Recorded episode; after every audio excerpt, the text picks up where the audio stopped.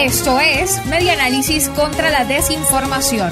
Compartimos noticias verdaderas y desmentimos las falsas. Observatorio Venezolano de Conflictividad registró 748 protestas en agosto.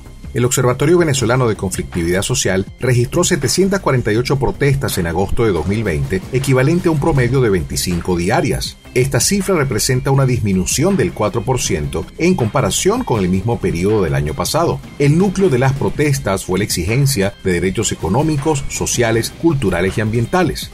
Los venezolanos se expresaron en 702 ocasiones bajo distintas modalidades, principalmente en rechazo al colapso de servicios básicos, reivindicaciones laborales, acceso a la salud y a la alimentación, según reseña el diario El Tiempo.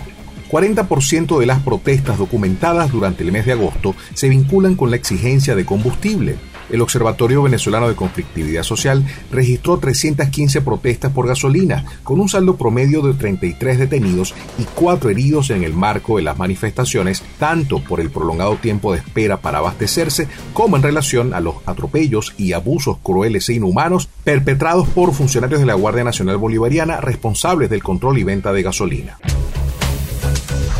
Esto fue Media Análisis contra la Desinformación. Síguenos en nuestras redes sociales, en Twitter e Instagram en arroba medianálisis y nuestra página web medianálisis.org.